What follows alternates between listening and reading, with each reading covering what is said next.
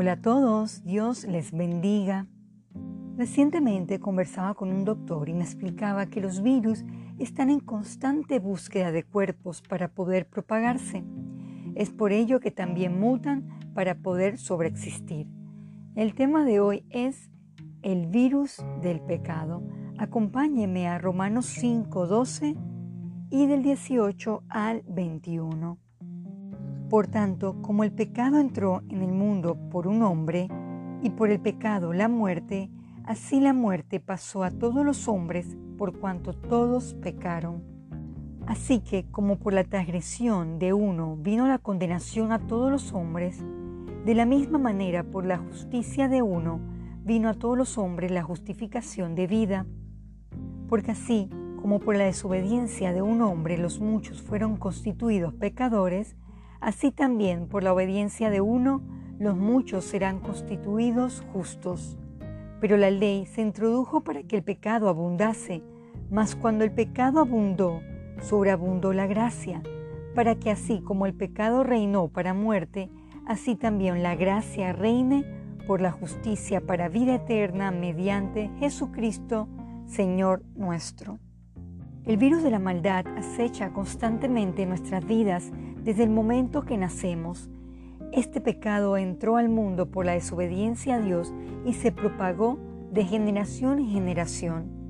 La Biblia muestra la cura para el virus del pecado, esto es a través de Jesucristo. Leamos Romanos 6 del 10 al 13.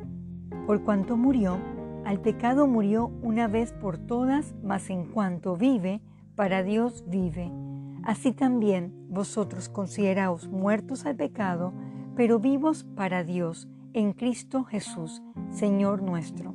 No reine pues el pecado en vuestro cuerpo mortal, de modo que lo obedezcáis en sus concupiscencias, ni tampoco presentéis vuestros miembros al pecado como instrumento de iniquidad, sino presentaos vosotros mismos a Dios como vivo de entre los muertos, y vuestros miembros a Dios como instrumentos de justicia.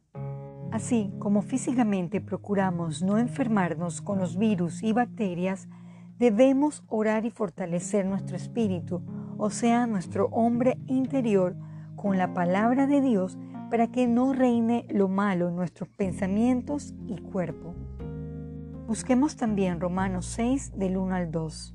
¿Qué pues diremos? ¿Perseveraremos en el pecado para que la gracia abunde? En ninguna manera, porque lo que hemos muerto al pecado, ¿cómo viviremos aún en él? Procuremos no perseverar en los caminos de maldad fuera de la voluntad de Dios. Debemos arrepentirnos genuinamente y dar un giro por completo en nuestras vidas. Vayamos también a 1 de Juan 1, versículo 9. Si confesamos nuestros pecados, Él es fiel y justo para perdonar nuestros pecados y limpiarnos de toda maldad. Nuestro Padre Celestial nos limpia para que podamos tener una reconciliación a través de Cristo y relacionarnos de forma directa para con Dios.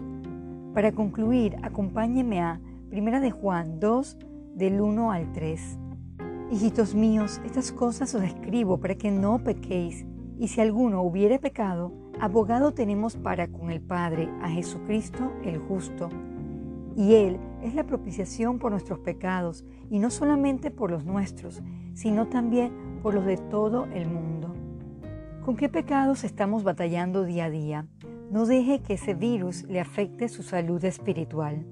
Querido oyente, permanecer en pecado puede tener serias consecuencias. Vamos a orar. Padre nuestro, pedimos perdón por conformarnos a los deleites carnales que van en contra de su voluntad. Sane nuestros pensamientos y diríjanos a través de la luz de su palabra. Ayúdanos a serle obediente y tener vidas fructíferas. Todo esto se lo pedimos en el nombre de Jesús. Amén.